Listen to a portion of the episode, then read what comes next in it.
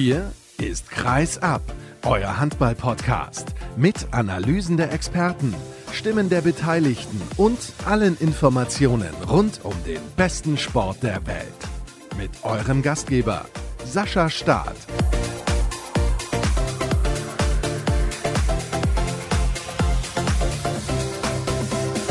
Heute starten wir mal ganz anders.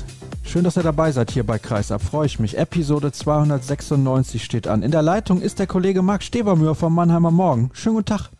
Ja, guten Morgen oder guten Tag. Ja, kurz vor zwölf am Montag kann man auch schon guten Tag sagen. Hallo in die Runde. Sag mal, Marc, ich habe dich ja gerade gefragt, wie es dir geht, was so los ist, ob das Wetter in Münster gut ist und dann hast du mir eine Geschichte erzählt. Normalerweise läufst du immer, hast gesagt, ja, zehn Kilometer, habe ich gefragt, warum denn nur zehn? Erzähl doch mal, was du mir geantwortet hast. Ich habe geantwortet, dass ich ja, normalerweise mehr Kilometer laufe, so 13, 14, 15, mehrfach die Woche, so dreimal die Woche. Dass ich aber einen Impfdurchbruch hatte vor ein paar Wochen und seitdem in der Tat einige nur noch so acht bis zehn Kilometer schaffe und auch nur noch zweimal die Woche anstatt dreimal die Woche. Ich weiß jetzt nicht, ob das Long Covid ist, aber insofern kann ich nur noch mal dafür werben, sich impfen zu lassen, weil ich finde, wenn man dann immer noch acht bis zehn Kilometer laufen kann, so sechs Wochen nach einer Corona-Infektion, dann ist das immer noch nicht schlecht. Hast du das Juri Knorr auch erzählt in eurem Interview? ich wusste, dass diese Überleitung jetzt kommt und dass du genau das willst. Sollen wir jetzt schon direkt über Juri Knorr sprechen? Wahrscheinlich, ja? Nein, wir warten noch kurz ab. Ich muss den Leuten ja erstmal erzählen, worüber wir heute insgesamt sprechen. Und klar, ihr habt es ja schon gemerkt, wir sprechen natürlich über die Rhein-Neckar-Löwen. Wenn Marc zu Gast ist, ist ja gar keine Frage. Wir sprechen darüber, was mit Juri Knorr los ist. Er wird die Europameisterschaft verpassen, weil er sich nicht hat impfen lassen, obwohl er ja erkrankt war an Corona. Und er hatte, ja, ich will nicht sagen, einen sehr schweren Verlauf, aber zumindest keinen leichten. Und deswegen fragt man sich natürlich, was ist los mit dem guten Mann? Warum hat er sich gegen eine Impfung entschieden? Das wird Marc gleich im Detail erklären, weil die beiden die Gelegenheit Gelegenheit hatten, miteinander zu sprechen. Andreas Palika wird den Verein verlassen. Das sorgt auch für Diskussionen. Christopher Mons, langjähriger Pressesprecher, den ich sehr, sehr schätze, das kann ich an dieser Stelle auch mal sagen, wurde eiskalt abserviert. Dann gibt es ein paar Personalien, die wir dort besprechen, aber das ist längst nicht alles. Wir könnten ja auch darüber sprechen, dass der THW Kiel bei der HSG Wetzlar verloren hat. Flensburg holt nur einen Punkt in Balingen. Minden gewinnt wieder und ist dran an den Balingern, am TVB Stuttgart, am BHC, an Nettelstedt. Es ist wirklich unglaublich unglaublich. Und Magdeburg, ja, die bewegen sich einfach momentan in anderen Sphären. Dann ist Norwegen Frauenweltmeister geworden. Herzlichen Glückwunsch, Gratulation dazu. Das war eine würdige Finalleistung, insbesondere in der zweiten Halbzeit gegen Frankreich.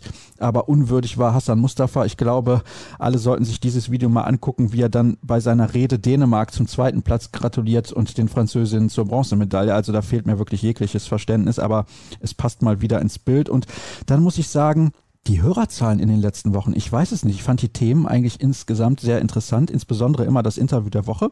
Hatte ich mir einigermaßen Mühe gegeben, aber ich weiß, Frauenhandball, das interessiert euch anscheinend nicht so. Trotzdem ist es ein wichtiges Thema und das decke ich in dieser Sendung genauso ab und manchmal muss man auch ein bisschen in Vorleistung gehen, damit man was zurückbekommt. Schönen Gruß an dieser Stelle übrigens auch an den Deutschen Handballbund, der bei den Männern sehr, sehr viel investiert, bei den Frauen weniger und da muss man sich auch die Frage stellen, was möchte man dann erwarten von der Frauenhandballnationalmannschaft, wenn man bei denen nicht die gleichen Bedingungen liefert, wie man das bei den Männern tut? Also ich bin der Meinung, man muss investieren, man muss versuchen, man muss probieren. Wenn es dann nicht funktioniert, okay, aber in der Regel bekommt man dann auf Dauer auch ordentlich was zurück. Und die nächste Folge übrigens, das ist auch noch ein wichtiger Hinweis, die könnte erst am kommenden Dienstag ausgestrahlt werden. Das liegt ja damit zusammen, dass an Weihnachten dann noch gespielt wird. Und da muss ich mal gucken, wie ich das organisieren kann. Hab ich was vergessen? Ach ja, die Gäste natürlich in der heutigen Ausgabe. Moritz Löhr vom Sportinformationsdienst.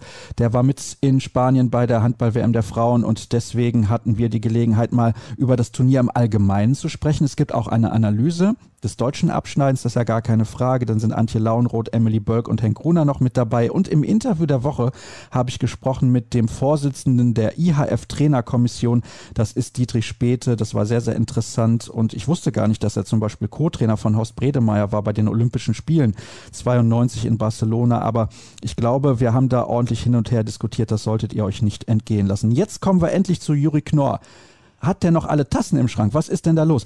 Klingt vielleicht ein bisschen respektlos, Marc, aber wir hatten jetzt beide Corona. Er hat es selber auch. Ich kann so eine Entscheidung nicht nachvollziehen. Ich muss da weiter ausholen. Ne? Also ich denke, jedem deiner Hörer ist, glaube ich, bekannt, was er diese Woche gesagt hat dazu oder was letzte Woche war es bei uns. Ich habe sehr lange mit Juri gesprochen. Es war auch ein sehr gutes Gespräch. Er ist ja auch ein sehr reflektierter, sehr intelligenter Mensch. Das muss man wirklich sagen, gerade auch für sein Alter. Wenn ich jetzt für mich spreche nochmal, ich bin in dieser Angelegenheit jetzt weder Richter noch Kläger noch Verteidiger. Ich habe auch, wie gesagt, eine andere Auffassung. Ich muss aber sagen, Juri hat sich wirklich, und das habe ich auch gemerkt und gespürt in diesem Gespräch, intensiv mit der Thematik beschäftigt. Es ist sicherlich auch jetzt erstmal richtig, dass er sich geäußert hat, damit das Thema, ja, es ist in der Welt, aber irgendwie wurde es damit auch aus der Welt geschaffen, glaube ich. Und ich kann gerne ein bisschen ins Detail gehen, weil das nicht überall so wiedergegeben worden ist, wie es dann auch bei uns in der Zeitung detailliert gestanden hat. Kann seiner Argumentation mit der natürlichen Immunantwort erstmal durchaus folgen. Er ist ja, du hast es gesagt, vor etwa einem Jahr positiv getestet worden. Und dann kann ich jetzt sagen, wie er auf das Thema natürliche Immunantwort kommt. Er ist zum Beispiel jetzt im Herbst mit David Späth und Philipp Ahansu zusammen zur Nationalmannschaft gefahren in einem Auto.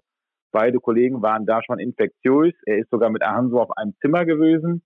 Positiv getestet wurde hinterher aber nicht Juri Knorr, sondern eben nur die anderen beiden. Das sind jetzt mal die reinen Fakten. Das wissenschaftlich zu bewerten steht mir nicht zu. Aber du siehst daran, dass es auch offenbar so etwas wie eine natürliche Immunantwort gibt. Ansonsten glaube ich, das auch so glaubhaft wiedergeben zu können. Er ist garantiert kein Querdenker oder Corona-Leugner. Das kann man so nun wirklich nicht sagen. Er hat auch im Übrigen nicht ausgeschlossen, sich impfen zu lassen. Aber ja, um vielleicht Überleitung auf die sportliche Ebene zu schaffen, für seine persönliche Entwicklung ist es natürlich schade, dass er bei dieser WM nicht spielt. Ja, eine WM wäre schön, es ist eine EM, aber macht nichts, Mark, ist egal an der Stelle. Die sportliche Entwicklung ist für mich völlig irrelevant, weil das ist ja seine eigene Entscheidung, ist er selber schuld. Es geht mir nur darum, weil ich habe das eben gesagt, ich habe es ein bisschen respektlos formuliert, das möchte ich eigentlich nicht ich habe einfach dafür sehr, sehr wenig Verständnis. Er war an Corona erkrankt und muss sich doch eigentlich des Risikos bewusst sein, was es bedeutet, wenn er sich nochmal infiziert. Klar, in der Situation, wo er mit den beiden Mannschaftskollegen in einem Auto unterwegs gewesen ist und mit einem sogar auf einem Zimmer, ja, hat er vielleicht Glück gehabt. Ich zum Beispiel weiß überhaupt nicht, wo ich es mir geholt habe. Ich habe nach wie vor keine Ahnung und keine Anhaltspunkte. Und meine Kollegen zum Beispiel bei den Ruhrnachrichten in Dortmund, die hatten Glück. Ich war ja mit denen noch, ich will nicht sagen unterwegs, das ist ja falsch, arbeiten in der Redaktion, so war es. Und keiner hat sich infiziert. Aber das Risiko ist halt groß. Ich weiß ja nicht, wo du dir diesen Virus eingefangen hast, aber im Endeffekt muss doch Juro Knorr genau wissen, was er da tut und dass eben das Risiko groß ist. Und er hatte ja schon mal eine Erkrankung, das habe ich auch eben erwähnt, mit einem schweren Verlauf. Also warum geht er dieses Risiko ein, das definitiv besteht? Ja, wie gesagt, er verweist auf seine bestehende Immunantwort. Das ist seine Antwort darauf und die gilt es dann auch erstmal zu akzeptieren, ob man das jetzt gut oder schlecht findet. Wie gesagt, wir beide haben eine andere Auffassung dazu zum Thema Impfen. Findet aber grundsätzlich, man muss diese Meinung dann auch zulassen. Wir drehen uns im Kreis. Wie gesagt, ich habe eine andere Meinung, du hast eine andere Meinung, das haben wir jetzt oft genug betont zum Thema Impfen. Man wird aber, Stand jetzt, so ist ja die politische Sachlage, auch niemanden dazu zwingen können. Ja, ob sich das ändert, wissen wir natürlich nicht, insbesondere weil wir jetzt einen neuen Bundesgesundheitsminister haben mit Karl Lauterbach, der dazu, glaube ich, eine klare Meinung vertritt. Gut, dann müssen wir aber über eine andere Geschichte noch sprechen, die ich, ja, sage ich mal, schwierig finde. Also, Mitte November ging ja erstmals durch die Presse, dass Stand jetzt, das sagt man dann ja heutzutage sehr, sehr gerne, die Europameisterschaft unter 2G-Bedingungen stattfinden wird. Die Nominierung des 35er-Kaders erfolgte erst Anfang Dezember. Was ist da los beim DHB? Sprechen die mit ihren Spielern nicht? Könnte man vermuten. Ne? Auf jeden Fall hat man ja de facto, also ich gehe jetzt mal davon aus, nicht nur davon aus, sondern beim DRB wird man wissen, dass Juri Knorr nicht geimpft ist. Und insofern hat man da jetzt einen Kaderplatz verschenkt, ne? weil Juri Knorr de facto ja nicht für diese Europameisterschaft in Frage kommt. Und als die Entscheidung für diesen 35er Kader, du hast es gerade gesagt, getroffen worden ist, stand schon fest, dass es dieses Turnier unter 2G-Bedingungen geben wird. Hat Knorr auch etwas dazu gesagt, denn nicht jeder wird die Chance gehabt haben, das Interview zu lesen, dass er dieses Turnier verpasst und was das für ihn auch bedeutet für seine sportliche Entwicklung, hast du eben ja auch schon angerissen. Ja, er hat natürlich gesagt, dass er, also er respektiert diese 2G-Regelung und er bedauert, dass er nicht bei der EM mitspielen kann. Was das für seine weitere sportliche Karriere oder Nationalmannschaftslaufbahn dort bedeutet, darüber haben wir nicht gesprochen. War ich denn jetzt zu hart zu Juri Knorr? Puh. Also ich finde deine Meinung zulässig und deine Meinung setzt sich mit, einzig mit meiner Meinung. Es ist schwierig. Es ist einfach schwierig. Ja? Also ich tue mich vor dem Hintergrund schwierig, weil er faktisch wirklich kein Corona-Leugner ist. Warum er sich da nicht impfen lässt, Da wird man dann vielleicht dann doch von Vereinsseite noch, noch mehr probieren müssen und noch mehr von Nationalmannschaftsseite probieren müssen, ihn davon zu überzeugen. Wie gesagt, er schließt es ja nicht aus. Wobei ich schon weiß, dass er bei den Rhein-Neckar-Löwen auch umfassend beraten worden ist. Tja, manchmal funktioniert das nicht mit einer guten Beratung. So ist das eben. Schade. Ja, also es ist wirklich sehr, sehr schwierig und Juri Knorr ist natürlich ein talentierter junger Spieler, der für die deutsche Handballnationalmannschaft in den nächsten Jahren eine wichtige Rolle einnehmen soll. Übrigens bei der Handball-Bundesliga der Frauen ist es so, dort gibt es jetzt innerhalb der Liga 2G. Also es können nur noch Spielerinnen spielen, die entweder genesen oder geimpft sind. Glaubst du, die HBL wird da irgendwann nachziehen? Ich glaube, dass sich Frank Bohmann dazu, glaube ich, in der vergangenen Woche geäußert hat. Ich meine, ich hätte es irgendwo gelesen. Und ich glaube nicht, dass es das dann in der HBL geben wird, weil er da, glaube ich, rechtliche Bedenken sieht, weil es ja grundsätzlich in Deutschland 3G am Arbeitsplatz bislang gilt. Wenn ich das richtig verstanden habe und noch richtig im Hinterkopf habe. Ich glaube nicht, dass es das in der Handball-Bundesliga geben wird. Ja, dann sollten wir demnächst vielleicht nochmal darüber diskutieren, warum das bei den Frauen möglich ist, wo ja mit Andreas Thiel auch ein Justiziar bzw. ein Jurist ganz oben mit dabei ist, um diese Entscheidung zu treffen und in der HBL irgendwie nicht. Aber gut, ja, wir hätten das jetzt dann auch final besprochen, würde ich mal behaupten. Entschuldigung, wenn ich mich so darüber aufgeregt habe, aber wie gesagt, mein Verständnis hält sich da sehr in Grenzen und ich finde es auch nicht solidarisch gegenüber der Gesellschaft. Das heißt nicht, dass ich Juri Knorr nicht mag übrigens, das möchte ich an dieser Stelle auch nochmal betonen. Andreas Palika mag ich übrigens auch, weil er ein toller Torhüter ist. Warum mag er denn nicht mehr die Rhein-Neckar-Löwen? Ja, also ich mag erstmal Andreas Palika auch, weil er ein toller Torwart ist und weil er ein, ein Typ ist. Ansonsten die Pauser ist wahrscheinlich auch bekannt. Ist schon Wahnsinn, dass jetzt ein Verein und Spieler diese Geschichte über mehrere Wochen läuft das ja jetzt schon nicht gelöst bekommen. An wem das jetzt auch immer liegt. Ne? Also richtig ist, dass Andreas Palika in dieser Saison erstmal zwischendurch mit Knieproblemen und dann auch krank gefehlt hat. Dass aber dann die Löwen, und ich erzähle das jetzt noch mal ein bisschen die Geschichte, damit auch jeder weiß, danach immer noch behauptet haben, dass Palika krank ist, als das längst nicht mehr der Fall war. Über die Gründe, warum er seitdem unberücksichtigt bleibt, schweigt sich der Verein bislang aus. Palle hat auch mal eine Anfrage dazu an ihn nicht beantwortet. Ich kann das aber alles verstehen. Mutmaßlich wird es da auch um arbeitsrechtliche Sachen gehen, dass da niemand etwas Falsches sagen will. Ja, nach meiner Information stand jetzt 12.01 Uhr am Montag, wird es aber in dieser Woche noch zur Trennung kommen. Was vorgefallen sein soll, darüber gibt es auch verschiedene Versionen, aber eben keine gesicherten und belegten Informationen. Wir bewegen uns also echt im, im Spekulations- und, und Graubereich was ich zu Palle eben schon mal angedeutet habe, er ist halt wirklich ein, ein vom Ehrgeiz getriebener, ein Mann klarer Worte. Manch einer hält ihn vielleicht dann auch für launisch, aber er spricht halt unangenehme Wahrheiten offen aus. Und wenn ich mich da an ein Zitat von ihm vor zwei Jahren was ungefähr erinnere, da hat er gesagt, alle auf allen Posten müssen hier richtig, richtig viel arbeiten, sonst wird das hier nicht besser. Nun ja, besser wurde es ja danach nicht, zumindest wenn ich mir jetzt die Tabelle angucke. Und die Löwen wären wahrscheinlich sogar froh, wenn sie jetzt da stehen, wo sie vor zwei Jahren wären. Und sie wären wahrscheinlich auch froh, wenn sie noch zwei Spieler hätten, die sie vor zwei Jahren hätten und dann aber weggeschickt haben. Aber jetzt driften wir ab. Das ist ein anderes Thema, brauchen wir nicht weiter vertiefen. Also grundsätzlich finde ich, Palles Abschied ist dann gemessen an dem, was er hier geleistet hat und was er mit diesem Verein gewonnen hat und was er möglich gemacht hat, sicherlich unwürdig. Ob er daran selbst schuld ist, ob die Löwen schuld sind, ob beide schuld sind, lässt sich jetzt nicht beurteilen, wissen wir nicht. Unbeschadet geht nun mal jetzt Halle nicht aus der Nummer raus, muss man ganz klar so sagen, aber der Verein ist auch beschädigt. Ne? Und da muss man halt auch hinzufügen, Verein ist wieder einmal beschädigt. Zumal, also das finde ich, sollte man auch dazu erwähnen, er in den letzten anderthalb, zwei Jahren seine Knochen für den Verein sowas von hingehalten hat. Also da hat er gefühlt ständig gespielt, der war ja auch oft angeschlagen und stand trotzdem zwischen den Pfosten. Ja, so ist es. Wie gesagt, aber Dankbarkeit gibt es nicht im Profigeschäft. Ne? Es gibt auch keinen Handballgott, sagt Andi Schmid immer. Ja, also manch einer sieht Andi Schmid als Handballgott. Der wechselt übrigens nach Kriens zurück in die Schweiz, in seine Heimat und wird dort nochmal weiterspielen. Aber wenn du sagst, es gibt keine Dankbarkeit im Profigeschäft, Handballsport oder im Sport allgemein, die gab es auch nicht gegenüber von Christopher Mons, dem langjährigen Pressesprecher. Vielleicht kannst du zunächst mal erklären und dann sage ich gerne was dazu, was da überhaupt passiert ist und wer ist Christopher Mons? Ja, also Christopher Mons war 13 Jahre lang meines Wissens bei den Rhein-Neckar-Löwen. Erst Teammanager, dann ist der Aufgabenbereich um den Passus Pressesprecher erweitert worden und er ist dann im Herbst jetzt, ich weiß nicht, ob es Oktober oder November war, vom Verein doch relativ überraschend freigestellt worden. Ja, das ist so die, die Faktenversion. Wie kam es denn zu diesem Cut? Das kann ich dir nicht sagen. Auf jeden Fall war man offenbar mit seiner Arbeit nicht mehr zufrieden und offenbar war das Vertrauensverhältnis zerstört. Also anders kann ich mir das ja nicht erklären. Finde ich sehr, sehr erstaunlich. Also ich kann nur von meiner persönlichen Erfahrung sprechen. Ein Top-Pressesprecher, mit dem ich extrem gerne zusammengearbeitet habe. Da hat man immer klare Antworten bekommen, auch wenn vielleicht mal was nicht möglich war. Aber er hat sich auch mal aktiv gemeldet, wenn man zum Beispiel als Kommentator irgendwie bei einem Rhein-Neckar-Löwenspiel eingeteilt war, beziehungsweise dort das Spiel kommentieren musste. Dann hat er sich gemeldet, Spielberichtsbogen geschickt und so weiter und so fort. Also so stelle ich mir eigentlich eine professionelle Zusammenarbeit vor. Der war für mich in keinster Weise unprofessionell.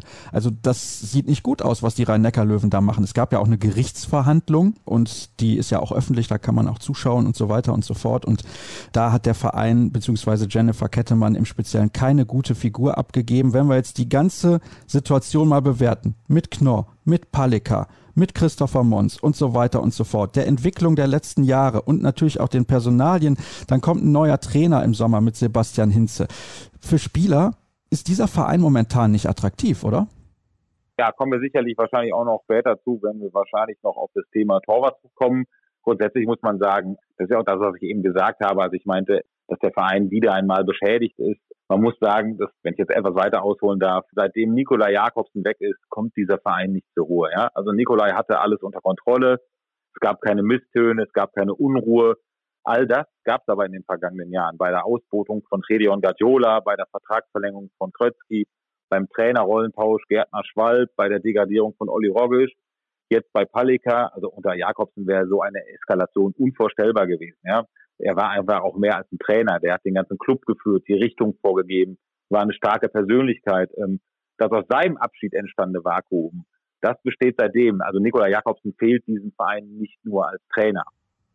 Ja, und dann gibt es natürlich die Situation, du hast es gerade schon angesprochen, mit dem Gerücht, Carsten Lichtlein sollte eventuell kommen, dafür Mike Patreil zu GWD Minden. Joel Bierlehm hat ja bei den Rhein-Neckar-Löwen unterschrieben, finde ich, ist ein fantastischer junger Torhüter. Also das ist ein guter Deal für die Löwen, gar keine Frage. Ich frage mich nur, ist das ein guter Deal für Joel Bierlehm? ja, also sicherlich brauchen die Löwen, wenn es jetzt zur Trennung mit Andreas Palliger kommen wird, erstmal kurzfristig ein Torwart. Also sie können ja unmöglich mit, wobei der übrigens auch sehr talentiert ist, Mats Gruppe, sehr talentiert wie auch David Späth, ist vielleicht sogar fast das Pech von Mats Gruppe, dass er mehr oder weniger fast ein Jahrgang mit David Späth ist. Aber nichtsdestotrotz, die Löwen können ja unmöglich die Saison mit Katik Janis und Mats Gruppe zu Ende spielen. Oder sie sagen endgültig, Platz 12 ist unser Saisonziel. Nominell spielen sie halt jetzt zwischen den Posten mit der Nummer 4 und 5, da ja, wie gesagt, David Späth verletzt ist. Falle wird gehen, Appelgren ist auch noch weg. Appelgren wird im Januar wieder trainieren oder soll im Januar wieder trainieren. Aber ob und in welcher Verfassung er dann zurückkehrt, das wissen wir ja nicht. Du hast es gerade angesprochen. In der Diskussion war ein Tausch Lichtlein-Partei. Nach meinen Informationen wird aber Mike Partei bei den Löwen bleiben, definitiv bis zum nächsten Sommer. Er selbst hat das mir auch gegenüber bestätigt am Samstag nach dem Spiel gegen Lübbecke. Er hat auch viel wieder gespielt, er hat auch gut gespielt zuletzt. Ob man jetzt trotzdem dann Lichtlein holt, auch wenn es nicht zu diesem Tauschgeschäft kommen kann, das glaube ich nicht. Also wenn ich das in Minden richtig verfolge, spielt er immer Malte Semisch, was ja sicherlich einen Grund haben wird. Und wenn die rhein löwen wirklich noch um Platz 5 spielen wollen, was ja eigentlich ein Wahnsinn ist, dass das bei dieser engen Tabellenkonstellation trotz der vielen Minuspunkte immer noch möglich ist, dann geht's ja dann nur mit einem Torwart, der dir konstant 30 Prozent plus X hält. Ob man den jetzt findet, sagen wir dahingestellt, ne? Es ist insgesamt schwer. Denn wer auch immer jetzt kommt, der weiß ja, gehen wir jetzt mal vom besten Fall aus, dass Mikael Appelgren vielleicht im Februar wieder spielen kann. Dann wird auch im, im Sommer wird David Späth zurückkehren. Und auf diesen Mann setzen die Rhein-Neckar-Löwen auf jeden Fall. Und 2022 kommt Joel Bierlehm. Sportlich haben die Löwen momentan jetzt nicht die Riesenargumente, um jemanden zu holen.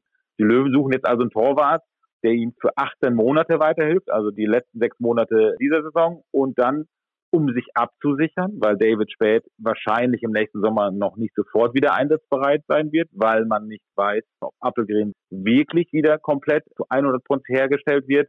Ja, und dann braucht man aber auch nicht mehr als 18 Monate, weil ja 22 kommt Joel Bierlin. Ist eine sehr schwierige Gesamtkonstellation. Also da muss man jetzt einen Torwart finden, der gut ist und trotzdem bereit ist, nur für 18 Monate zu kommen. Ja, ich glaube, wenn ich dich jetzt akustisch richtig verstanden habe, weil manchmal ist das hier mit der Technik nicht so optimal, dass du zweimal 2022 gesagt hast. Das wäre natürlich schön für die Rhein-Neckar-Löwen, wenn Bierlehm dann käme, aber es ist erst 2023, macht aber nichts. Viele Fragezeichen auf jeden Fall bei diesem Verein. Und es ist auch kein gutes Zeichen, dass wir quasi gar nicht über das Sportliche gesprochen haben. Man sollte sich Gedanken machen in Mannheim. Du hast das getan und wer es lesen möchte, der kann ja gerne nochmal reinschauen bei deinem Interview mit Juri Knorr beim Mannheimer Morgen. Ansonsten vielen Dank für deine Einschätzung und jetzt gibt es die erste Pause in einer relativ langen Sendung. Bis gleich.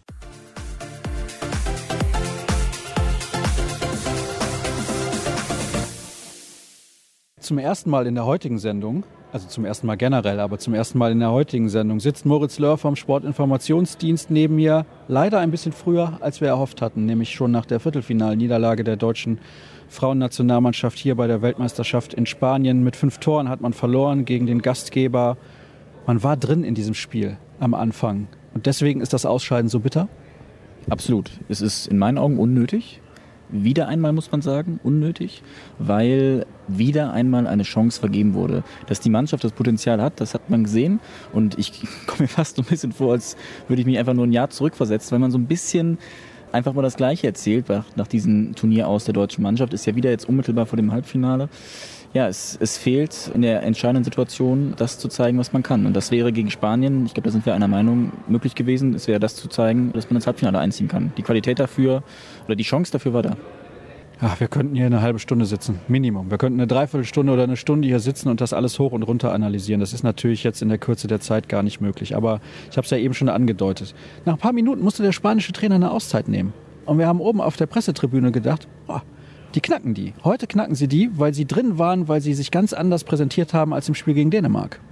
Ja, was dann in der Phase danach passiert ist, dafür habe ich auch noch nicht so recht eine Erklärung, weil eigentlich ist genau dieser Start, den du hattest, das Beste gewesen, was dir nach diesem Dänemark-Spiel passieren konnte. Du kommst wirklich mit breiter Brust in dieses Spiel und weißt eigentlich, ach, es klappt wieder, wir sind im Flow. Und da war ich mir eigentlich schon, ja, ich war mir recht sicher, oh gut, das wird wahrscheinlich noch ein bisschen schwieriger werden, klar, aber das könnte jetzt funktionieren. Aber ob es die Atmosphäre war, ob es der Kopf dann war, dann wird man vielleicht doch nervös und denkt nach. Am Ende kommst du, glaube ich, immer wieder zum Schluss, dass es die Reife ist und unterm Strich die Qualität auf den einzelnen Positionen, weil da Deutschland definitiv Nachteile gegenüber anderen Nationen und auch manche Topspielerinnen sind dann in diesem entscheidenden Spiel nicht an ihr Niveau herangekommen. Wenn du sagst, da fehlt die Qualität auf manchen Positionen, von welchen Positionen sprichst du da? Ich glaube, durch das ganze Turnier hat sich gezogen, dass Deutschland auf Außen nicht die Qualität einer Weltklassemannschaft hat. Es geht bei den normalen Würfen von außen los, wo einfach ja, eine Eintönigkeit teilweise im Wurfbild zu erkennen ist und die Quote dann einfach ja, viel zu gering ist. Aber auch die Außen laufen ja in aller Regel die Gegenstöße und auch da, das war jetzt zwar heute nicht das Problem, also nicht der Grund für die Niederlage, aber auch da hast du beim Turnier erkannt, dass es da definitiv Defizite gibt. Das ist, glaube ich, das größte Problem ich möchte mich nicht auf einzelne Spielerinnen einschießen, das ist unfair, aber wenn ich mir die Quote ansehe von Emily Burke im Spiel gegen Dänemark und gegen Spanien zusammengefasst 0 von 10, man hatte auch, wenn sie dann auf der Platte stand in der zweiten Halbzeit jetzt gegen Spanien, was teilweise ja gar nicht der Fall war, das Gefühl, sie verweigert so ein klein wenig. Wie erklärst du dir sowas denn von einer Spielerin, die in der Champions League unter den Top 10 der Torschützenliste liegt? Eine Erklärung habe ich dafür nicht so recht. Du hast es immer mal aufblitzen sehen, was möglich ist, wenn sie praktisch dahin geht, wo es weh tut. Und ich hatte jetzt den Eindruck, gerade gegen Dänemark und gegen Spanien, dass es wirklich eine Kopfsache bei ihr war. Auch die Spiele davor war es in weiten Teilen ja nicht die Leistung, die man von ihr gewöhnt ist, mit Ausnahme Südkorea. Da hat sie absolut überzeugt und ich dachte eigentlich, das ist vielleicht so der Knotenlöser gewesen. Aber es hat so ein bisschen ja, dieser, dieser, dieser letzte Schritt gefehlt, wirklich einfach mit Entschlossenheit mal in die gegnerische Abwehr reinzugehen. Das hat man heute wirklich in ein, zwei Situationen gesehen. Es geht, das war glaube ich ganz am Anfang auch, wo es möglich war. Aber am Ende muss man bei ihr leider feststellen, dass es zu wenig war, um dann praktisch die Mannschaft ja auch mitzureißen. Ne? Es ist ein bisschen wenig, wenn mit Alina Greisels im Rückraum eigentlich nur eine Spielerin das Niveau erreicht, übers Turnier gesehen, was man braucht, um vielleicht mal in einem Halbfinale zu stehen. Genau, und ich finde, du hast auch heute gesehen, also dass Alina die überragende deutsche Akteurin bei dem Turnier war, ist, glaube ich, unstrittig. Also das, das war einfach klar sichtbar, dass fängt ja sogar bei den geworfenen Toren an, wobei das natürlich die billigste Statistik ist, aber sie war ja häufig auch beste Werferin zugleich. Aber auch wenn du die Ruhe am Ball bei ihr siehst und einfach siehst, dass sie das Spiel wirklich verstanden hat, das ist wirklich sichtbar gewesen. Das ist, finde ich, wirklich eine positive Erkenntnis aus dem Turnier. gewesen. Und du hast heute auch gesehen, als Alina dann mal zwischenzeitlich raus musste, ich habe die Minute nicht mehr genau im Kopf, war ja anscheinend was am Oberschenkel. Da hast du direkt gemerkt, oh, dann läuft es nicht mehr so. Ne? Also da kam so ein, so, ein, so ein Bruch ins Spiel. Und dann kam natürlich auch noch hinzu, dann hat sie ja noch mindestens einen sieben Meter verworfen, vielleicht auch zwei. Ich habe es gar nicht so viel im Kopf, weil ich parallel ein bisschen hacken musste. Aber ja, dann, dann kommt heute eins zum anderen. Es waren zwei sieben Meter tatsächlich, die sie verworfen hat und auch die waren nicht so geworfen, wie sie das normalerweise tut. Gar nicht so gut gehalten, sondern eher schlecht geworfen. Kennt man von ihr eigentlich nicht. Sie war ja vor dem Spiel perfekt von der Linie mit neun von neun. Also heute hat das dann nicht funktioniert. Fehlt dann insgesamt einfach die Qualität oder glaubst du, dass die Spielerinnen, die in dieser Mannschaft mit dabei waren, ich sage jetzt mal im Rückraum eine Julia Meithoff, eine Alicia Stolle, dann die Spielerinnen auf den Rechtshänderpositionen hinter Bölk und Greisels, dass die das Potenzial haben, sich so weit zu entwickeln, dass die Mannschaft irgendwann, ich sag mal, in den nächsten zwei, drei, vier Jahren in einem Halbfinale steht? Potenzial und Qualität ist so, das sind, glaube ich, die entscheidenden Begriffe, die man unterscheiden muss, weil das Potenzial, das sagen andere Nationaltrainer, ist allemal da. Das Problem bei dieser Mannschaft ist jetzt, allmählich wird es Zeit, dieses Potenzial abzurufen und da reichen dann keine ja, Ausreißer wie in den vergangenen Turnieren, als du mal Dänemark geschlagen hast, Niederlande geschlagen hast, sondern du musst dann auch mal in den entscheidenden Spielen, wo es darauf ankommt, diese Leistung abrufen. Und das ist natürlich schon etwas, das der Mannschaft gerade abgeht. Deswegen, über das Potenzial müssen wir, glaube ich, nicht sprechen. Was bei diesem Turnier gefehlt hat, ist, dass alle Spielerinnen an ihrem Leistungslimit gespielt haben. Also wir haben über Alina gesprochen, da würde ich sagen, alles gut, kann man wenig Vorwurf machen, aber die Außenspielerinnen, die allgemein, glaube ich, noch nicht die absolute Weltklasse-Niveau haben, die sind dazu noch nicht an ihr absolutes Potenzial gekommen. Alicia Stolle im rechten Rückraum kommt nicht in Fahrt. Julia Meithoff fand ich in Summe eigentlich ganz, ganz gut. Michael Schmelzer am Kreis war auch eine positive Erscheinung, aber dahinter ist halt nicht so viel. Und das sind dann natürlich ja viele Punkte, die dann so ein Gerüst schnell zum Einsturz bringen können, wenn dann ein, zwei Dinge rausbrechen. Wenn ich dich jetzt richtig verstanden habe, dann sagst du eigentlich, ja, Potenzial ist da, aber vielleicht fehlt am Ende dann doch ein bisschen die Qualität. Sind unsere Erwartungen, was diese Mannschaft angeht, vielleicht einfach zu hoch? Nein, glaube ich nicht. Ich finde, du musst die Erwartungen immer selbst, also von außen und auch selbst hoch ansetzen. Das ist das, was mich bei dem Team vor dem Turnier gestört hat. Sie haben ja wirklich sich auf die Fahne geschrieben, wir schauen von Spiel zu Spiel und man kann ja auch die ersten fünf Spiele sagen, okay, das hat gut funktioniert. Aber in den entscheidenden Spielen oder in dem entscheidenden Spiel heute gegen Spanien hat es nicht geklappt und gegen Dänemark, wo man sich auch nur darauf konzentrieren wollte, hat es überhaupt nicht geklappt. Da muss man nochmal klar sagen, die haben eine 16-Tore-Niederlage bei einer WM bekommen. Auch wenn die sportlich sozusagen unbedeutend war, ist das schon was, was auch hängen bleibt. Und deshalb würde ich nicht sagen, dass die Erwartungen zu hoch sind, weil du kannst, finde ich, schon erwarten, dass jede Spielerin an ihrem Leistungsmaximum bei einem Turnier spielen sollte. Und deshalb denke ich, ist es schon gerechtfertigt, diese Maßstäbe auch anzusetzen. Kennen wir ja ein bisschen von den deutschen Schwimmern bei Olympia. Die schwimmen davor Bestzeiten im Jahr regelmäßig und dann bei Olympia stimmt es irgendwie nicht. Ein gutes Beispiel ist unter anderem Amelie Berger. Die sehe ich ja regelmäßig bei Borussia Dortmund in der Champions League und in der Bundesliga. Da spielt sie phänomenal gut. Und dann frage ich mich, was ist los mit der Quote hier? Du hast eben das Wurfbild, das eintönige Wurfbild auch ein bisschen angesprochen. Sie hat sehr oft lang geworfen und auch wenige Varianten eingestreut und das kann sie eigentlich besser. Da muss man natürlich dann hinterfragen, woran genau hat es da gehapert. Der Vertrag von Henk Gruner wurde im Vorfeld der Weltmeisterschaft heimlich still und leise, ohne Pressemitteilung, was sehr, sehr ungewöhnlich ist bei einer Vertragsverlängerung eines Bundestrainers, bis ins Frühjahr verlängert. Man hat auch während des Turniers gemerkt, er ist ja eigentlich unfassbar locker. Aber da war schon ein bisschen Druck da und ich glaube auch insbesondere nach dem Spiel gegen Ungarn ist da ein bisschen was von ihm abgefallen. Wie siehst du diese Situation? Es ist nicht ganz so einfach, aber ich glaube, man sollte diesem Team noch ein bisschen mehr Zeit geben. Ich habe da eine relativ klare Position. Wie ist deine? Es ist in der Tat nicht so einfach, weil ich sehr gern die, die Floskel bringe, es ist immer noch Leistungssport und da wird man an Ergebnissen gemessen. Und dennoch muss man natürlich differenzieren. Ich muss vorab erstmal sagen, diese Vertragsverlängerung, oder wir müssen es ja in Anführung setzen, es ging ja um drei Monate, erschließt sich mir überhaupt nicht, weil sie das Problem, in Anführung das Problem, nicht aus der Welt geschaffen hat. Natürlich war Hanks Personal ja ein Thema vor dem Turnier. Das hat ja durch die Verlängerung um drei Monate nichts geändert.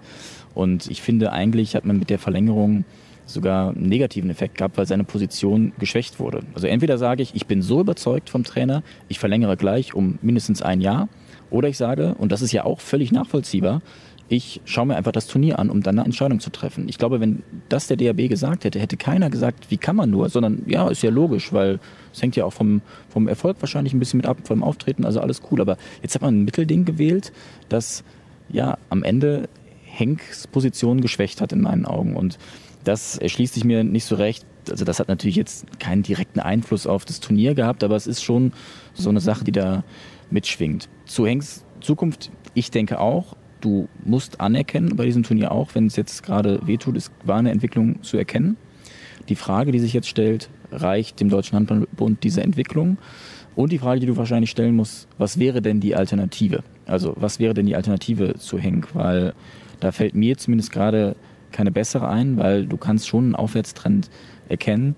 Und ja, man würde wahrscheinlich nicht so drüber reden, wenn irgendwann mal dieser Schritt gegangen worden wäre.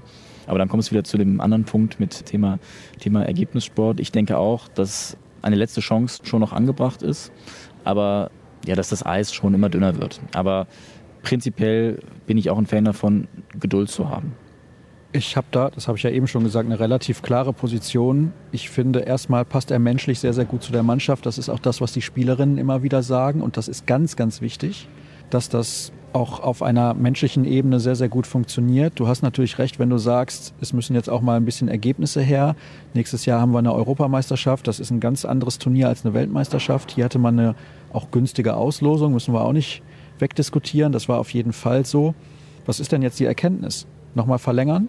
Also ich würde auf jeden Fall den Vertrag nochmal bis Ende 2022 ist es dann ja verlängern, um ihm mit dieser Mannschaft auch eine neue Chance nochmal zu geben oder eine weitere besser gesagt. Denn wir dürfen eines nicht vergessen, es ist ein paar Monate her, da sind Kim Neitzel-Navicius und Julia Behnke aus dieser Mannschaft zurückgetreten. Das reißt natürlich auch in kleinen Teilen sportliches Loch in diesen Kader. Und jetzt sollte er vielleicht nochmal die Gelegenheit haben, ein paar Monate mehr mit dieser Truppe zusammenzuarbeiten. Ich denke auch, wenn du mich jetzt fragst, würde ich auch dazu tendieren, ihn zu verlängern, den Vertrag. Man könnte sogar darüber nachdenken, ihn, das wäre natürlich ein sehr starkes Zeichen, nicht nur bis Ende 22 zu verlängern, weil man sagt, gut, wir gehen den Weg wirklich weiter und dann hast du nämlich die Diskussion nächstes Jahr nicht. Aber das ist natürlich schon ein Schritt, der wirklich Mut erfordert und da gehst du auch wirklich sehr ins Risiko, weil dann, wenn es dann nächstes Jahr irgendwie aus welchen Gründen noch mal schief gehen sollte, hast du ein Problem.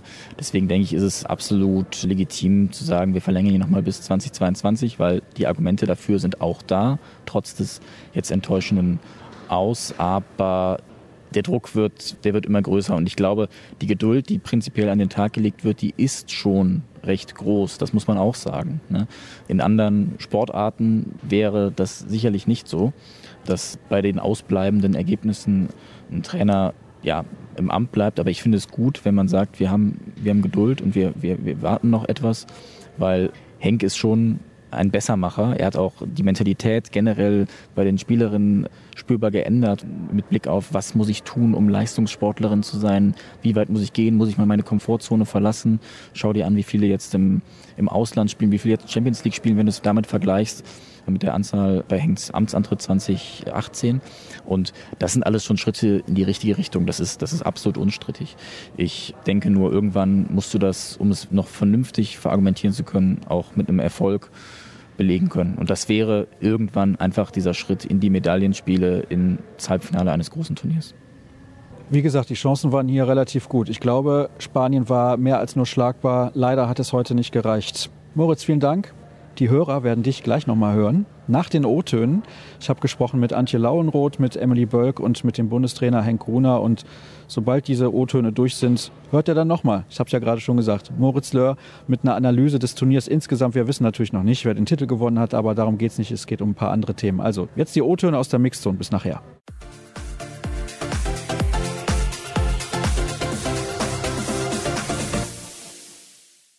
Antje Lauenroth, es hat leider nicht gereicht heute für den Einzug ins Halbfinale. Die Frage ist relativ simpel, warum? Ja, schwer gerade zu sagen. Also ich finde, wir sind super ins Spiel gekommen. Eigentlich alles, was wir uns vorgemacht haben, mit Kampf, mit Freude ins Spiel da zu gehen und es ist uns super gut gelungen. Dann sind wir eigentlich selber daran schuld, dass wir Spanien zurückholen, weil wir einfach vorne die Bälle wegwerfen und dann zu passiv in der Abwehr agieren. Ich weiß gar nicht, wie viele Meter das heute waren. Das war eigentlich unfassbar beschissen, wenn man das so sagen darf, dass man eigentlich, dass wir nie geschafft haben, die Lücken richtig zu schließen. Ja, taktisches Mittel versucht, um wieder ranzukommen. Klar wollten wir auch gerne mit mehr Tempo noch spielen, um den Rückstand aufzuholen, aber wenn du eigentlich jeden Angriff einen 7 Meter gegen dich kassierst oder so, dann wird das natürlich schwer und ja, ist echt super ärgerlich, weil die Mannschaft, die spanische Mannschaft auf jeden Fall schlagbar ist und ja, wir haben uns heute wieder mal selber geschlagen. Also wenn ich das noch mal kurz zusammenfassen darf, und du hast es ja abschließend auch gerade gesagt, es lag eher an euch als an den Spanierinnen. Ja, finde ich schon, weil es kam jetzt nichts Überraschendes. Ich glaube, man hat gesehen, wir waren eigentlich am Anfang gut drauf eingestellt, wussten, was kommt, hatten Selbstvertrauen. Und dann nehmen wir das einfach uns wieder weg, indem wir halt vorne so viele technische Fehler haben, verwerfen und werden dann einfach auch zu zaghaft in der Abwehr. Das ist, ja, ich sage ganz ehrlich, ist, ist, wir müssen nur bei uns gucken, weil das wäre heute auf jeden Fall mehr drin gewesen. Als ihr mit 4 zu 0 in Führung lag, da gab es eine große Gelegenheit, nochmal auf 5 zu 0 zu stellen von Xenia Smith. Da habe ich gedacht, ja, wenn sie den jetzt macht, dann ist die Halle so ruhig, wie er sie braucht, um dieses Spiel zu gewinnen. Sie hat ihn leider verworfen, aber dann kam ja auch diese Phase, wo ihr die Bälle weggeworfen habt. Vielleicht, weil dann auch im Kopf irgendwann der Gedanke kommt, wir sind so gut, jetzt ändert sich die Situation ein bisschen, weil vorher konntet ihr befreit aufspielen.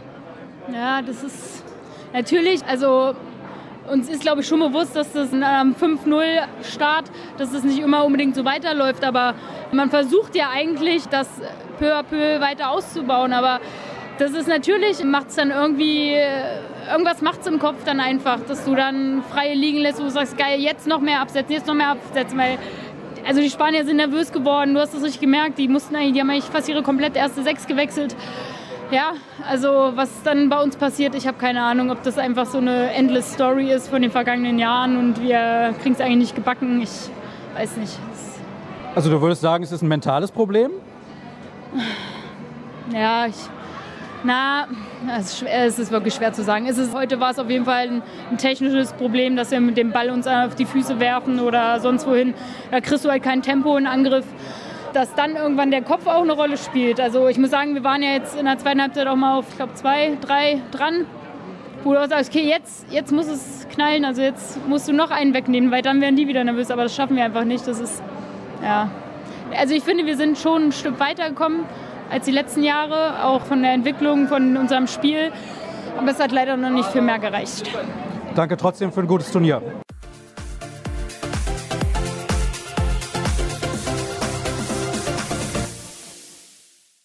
Emily Bölk, wir müssen leider sprechen über eine Niederlage heute im Viertelfinale gegen Spanien. Ich hatte eben schon die Gelegenheit, mit Antje Lauenroth zu sprechen. Sie sagt, ihr wart ab einer gewissen Phase zu passiv in der Abwehr und nicht ja, ich will nicht sagen ausgereift genug in der Offensive, aber ein bisschen ideenlos. Würdest du dazu stimmen?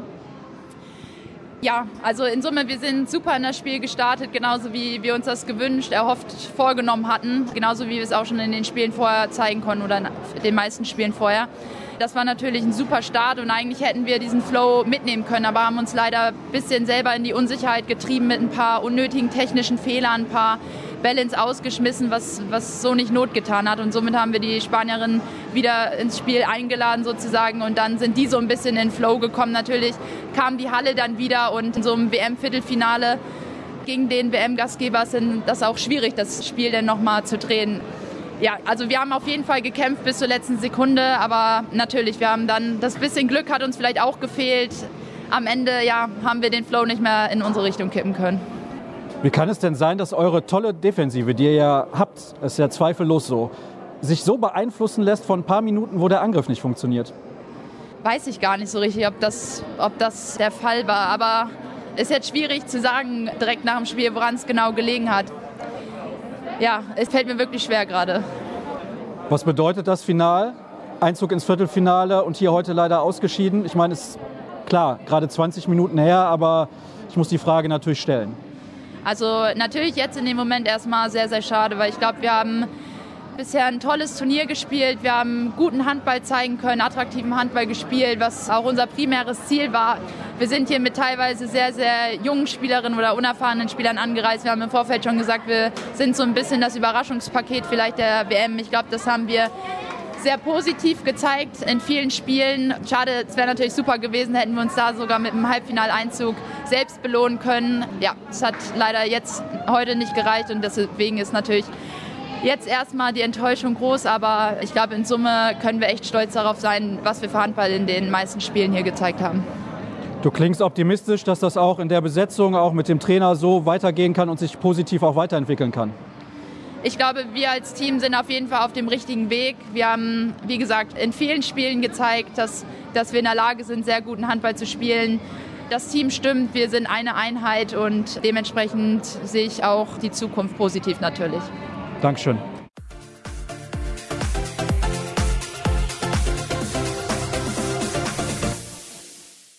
Herr Gruner, leider müssen wir über ein Viertelfinal aus gegen Spanien sprechen bei dieser Weltmeisterschaft. Ich könnte jetzt einfach nur fragen, warum, aber das ist ein bisschen zu einfach wahrscheinlich. Ja gut, die genauen Gründe, also Hintergründe müssen wir miteinander noch erforschen. Für mich war es irgendwie unverständlich. Wir haben uns gut aufs Spiel vorbereitet. Wir sind auch super ins Spiel reingekommen, haben genau das gemacht, was wir wollten. Die Abwehr kompakt und aggressiv mit schnellen Bällen nach vorne. Haben da auch den Vorsprung rausgespielt und, und fangen dann irgendwann an mit wirklich einfachen Fehlern im Angriff den Gegner über schnelle Tempo-Gegenschüsse wieder ins Spiel zu bringen. Das hat die Spanier natürlich unheimlichen Auftrieb gegeben. Die Halle ist wieder aufgewacht und, und hat sich hinter den gestellt und ab da sind wir die ganze Sache die ganze Zeit hinterhergerannt. Und ich denke, das müssen wir miteinander mal gut durchsprechen, analysieren, wie, wie das so entstehen kann. Wir haben dann zwar gekämpft und gearbeitet, geackert bis zum Schluss. Wir haben alles versucht, 7 gegen 6, 5-1 Abwehr, 6-0 Abwehr, personell Umstellungen. Aber nichts hat wirklich gefruchtet und auch beste Möglichkeiten vergeben. Gut, darüber müssen wir nachdenken, wie wir das verbessern können. Ich denke, wir haben eine Entwicklung gesehen. Leider war es heute nicht gut genug fürs Halbfinale. Antje Lauenroth hat zu mir gesagt, beziehungsweise meine Frage bestätigt mehr oder weniger, vielleicht war es dann irgendwann eine Kopfsache, als die Mannschaft gemerkt hat, ja, wir können die schlagen. Weiß ich nicht. Das können die Spielerinnen vielleicht selbst entscheiden, ob das so ist. Wir haben noch nicht drüber miteinander gesprochen. Ich kann nur von der Seite sehen, was wir machen. Und das war, wie gesagt, für mich unnötig, dass wir da auf einmal so einfache Fehler machen. Es kann durchaus sein, dass auf einmal ein potenzieller Sieg Leute gelähmt hat. Ich weiß es nicht. Dafür, wie gesagt, müssen wir das miteinander analysieren.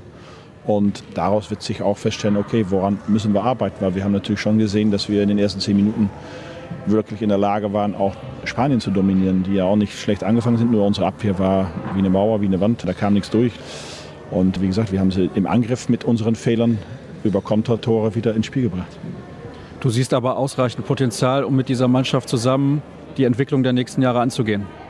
Das Potenzial ist immer da und wie gesagt, es, es bedarf immer eine, eine grundlegende Analyse, was genau die Dinge sind, an denen wir arbeiten müssen, damit es beim nächsten Mal besser wird. Vielen Dank.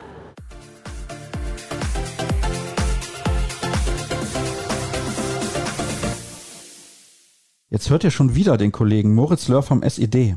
Es tut mir leid, aber er ist der Einzige hier, mit dem ich über Handball sprechen kann bei der Frauenweltmeisterschaft.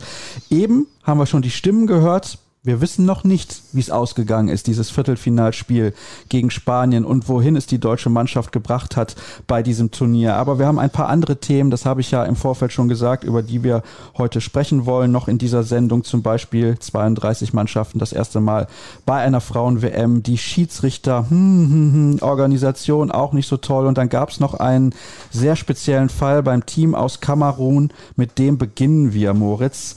Vier Spielerinnen sind abgehauen. So kann man es, glaube ich, formulieren. Ja, spurlos verschwunden. Das war durchaus eine überraschende Nachricht, definitiv. Was sind die Hintergründe dieser Geschichte? Was weiß man, was wissen wir überhaupt, weil wir es ja eigentlich nicht so richtig mitbekommen haben? Ja, also es ist jetzt kein Fall, in dem wir so tief drinstecken, das muss man klar sagen. Das, was man weiß, die Spielerinnen sind vor dem Presidents Cup Spiel gegen Angola verschwunden aus dem Teamhotel in Valencia, in dem auch die deutsche Mannschaft war und was wir wissen, ist, dass sie weg sind. Mehr nicht. Das ist der Stand. Und alles weitere sind Spekulationen. Hintergründe sind wohl oder ist wohl der Bürgerkrieg in der Heimat in Kamerun und es wird vermutet, dass sie hier Asyl beantragen wollen.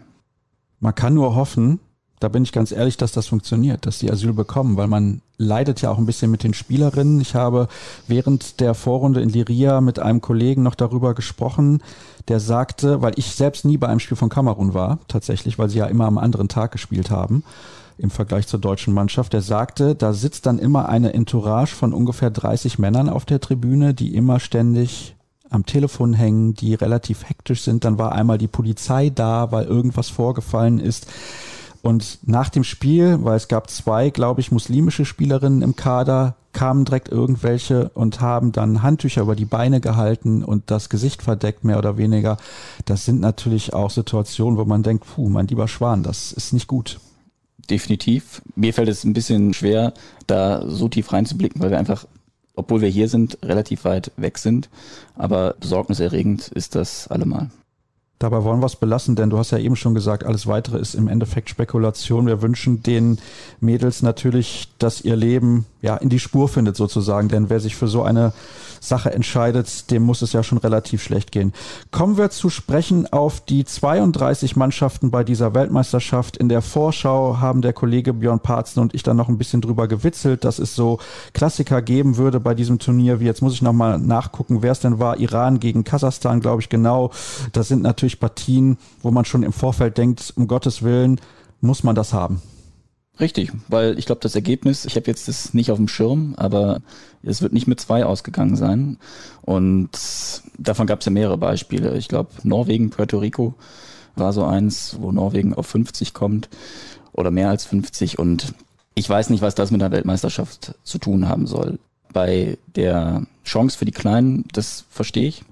Also den Grundgedanken dahinter kann ich nachvollziehen. Aber das ist ja auch nicht attraktiv, das anzuschauen, weil also ich weiß nicht, wer dadurch unterhalten werden soll. Ich nenne mal ein paar Ergebnisse. Niederlande, Usbekistan 58 zu 17. Dann haben wir noch Schweden gegen Puerto Rico 48 zu 10. Norwegen gegen den Iran 41 zu, Achtung, 9. Drei Tore in der ersten Halbzeit haben da die Iranerinnen geworfen. Nun gab es da natürlich eine schöne Szene. Da hört er gleich noch was zu im Interview der Woche mit Dietrich Späte, der gesagt hat, weil ich habe ihm die gleiche Frage gestellt, ist das sinnvoll, 32 Mannschaften bei einer Frauen-WM zu haben? Und dann hat er gesagt, ja, gucken Sie doch mal diese Szene mit der iranischen Teuterin, die als Spielerin des Spiels ausgezeichnet wurde. Und für solche Spielerinnen oder solche Mannschaften sei es auch eine Art Motivation, Spiele gegen große Teams absolvieren zu dürfen aber Spaß machen kann es im Endeffekt nicht. Und ich bin mir auch nicht sicher, ob es den Handball in diesen Ländern im Ansatz weiterbringt. Das ist die Frage, die ich mir auch gestellt habe. Kann man sagen, dass das praktisch ein Mittel ist, um den Handball in diesen Ländern voranzutreiben? Und da muss ich klar sagen, ich glaube mit solchen Spielen nicht. Also da brauchst du irgendwie eine Stufe darunter, um vielleicht Reize oder neue Reize zu schaffen. Und ich kann mir einfach nicht erklären, wie das Spaß machen soll, wie du sagst, und wie das wirklich einen sportlich nachhaltigen Effekt haben soll.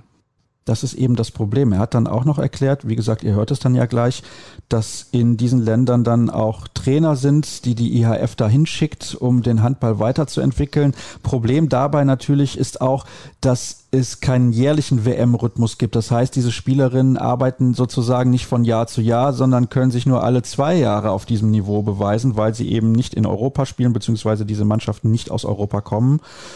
Auch schwierig, denn ich war ja auch kritisch, habe ich auch Dietrich später gesagt, bei der Erweiterung der Männer-Europameisterschaft auf 24 Mannschaften, muss aber sagen, das funktioniert. Sportlich ist das in Ordnung. Klar, da gibt's auch das ein oder andere deutliche Ergebnis, aber die sind deutlich näher dran. Der Niveauunterschied ist nicht ganz so groß. Also finales Fazit, Moritz, ist nix.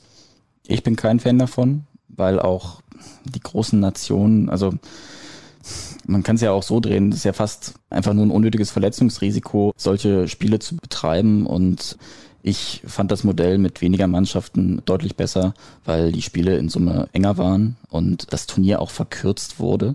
Ich finde, so wird es unnötig in die Länge gezogen. Dann hätten wir das Thema auch besprochen. Schiedsrichter. Hm. Bitte. Leg los.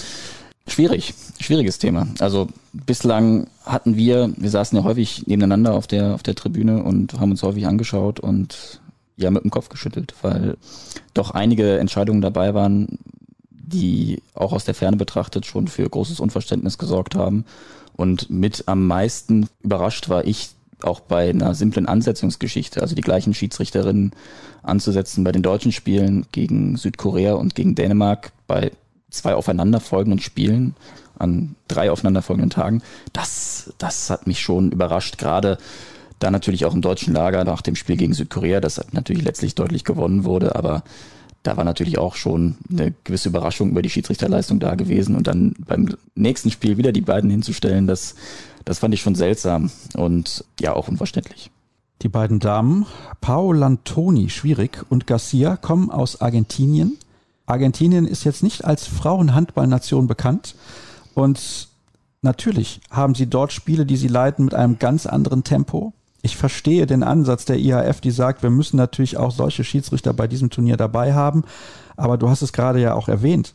Die Ansetzung, zweimal hintereinander die gleiche Mannschaft zu pfeifen, das habe ich noch nie irgendwo gesehen.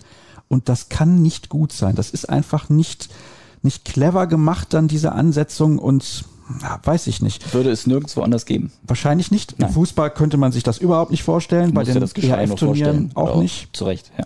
ja.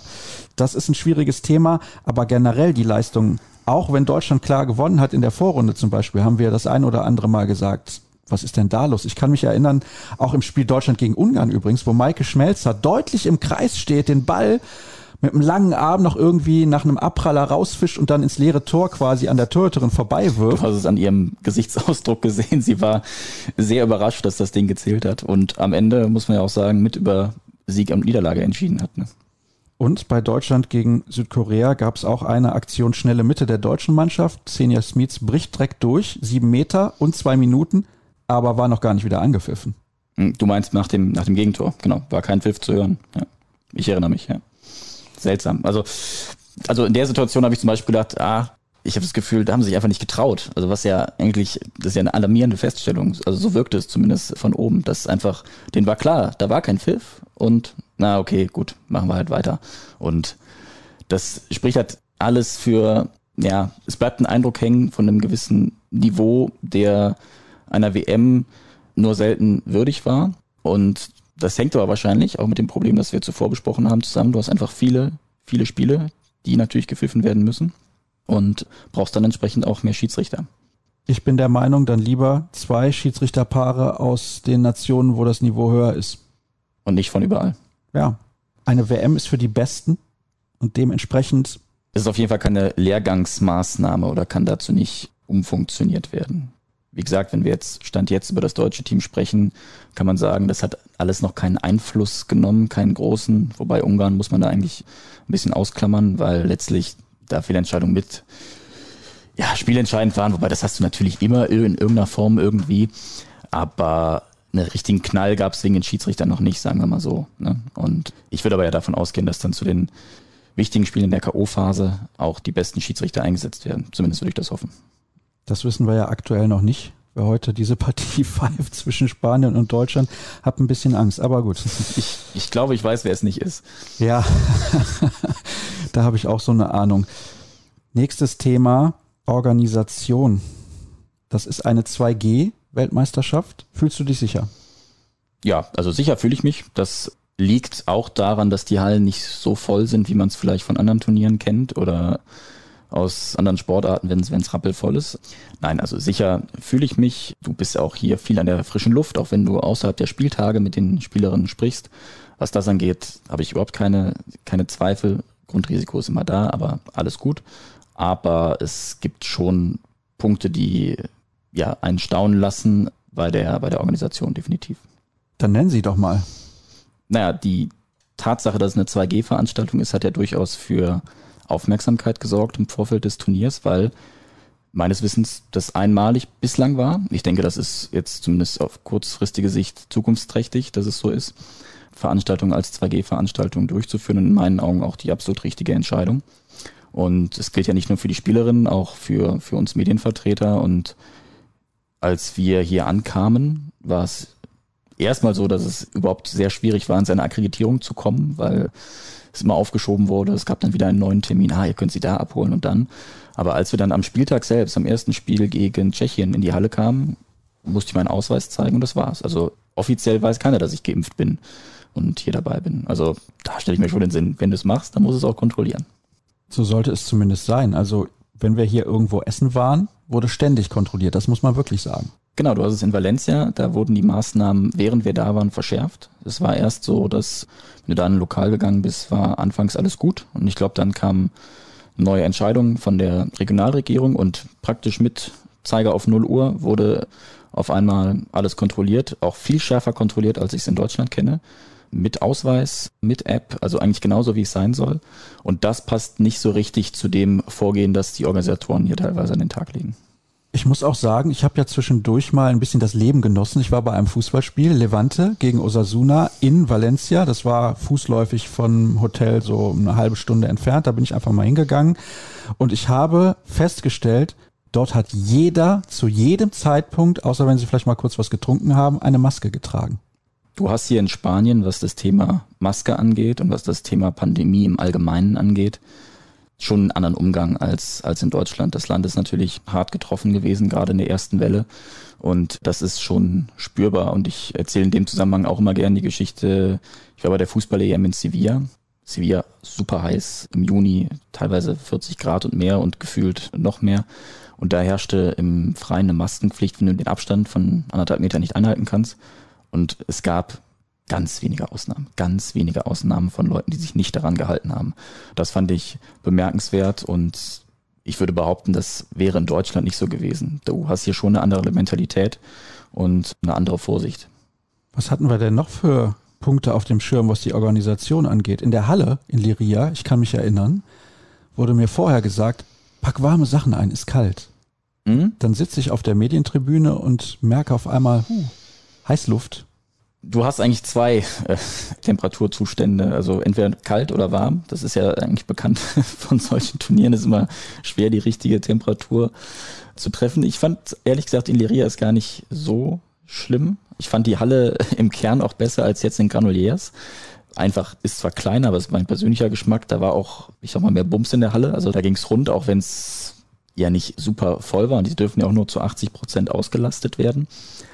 Aber ich finde es hier in Granuliers ist der Zustand der Halle oder generell das Drumherum schon ah, ein bisschen schwieriger. Also wir, wir schwitzen wirklich sehr auf der, auf der Pressetribüne. Sag's ruhig, wir schwitzen wie die Schweine. Ja, also du, du sitzt da oben und hinter dir wird die Heißluft reingeblasen. Und auch da habe ich von Kollegen gehört, dass in der Vorrunde, also als wir noch in Liria waren, es wohl eher kalt gewesen sein muss und es scheint dann da so ein Umschwenken gegeben zu haben. Aber von oben wird die Heißluft reingepustet und also ich ärgere mich, dass ich kein Thermometer dabei hatte. Ich würde es nämlich gerne mal messen, aber ich tippe mal, dass mindestens 26, 27 Grad unterm Och, Dach. Da kommst du nicht mit aus, glaube ich.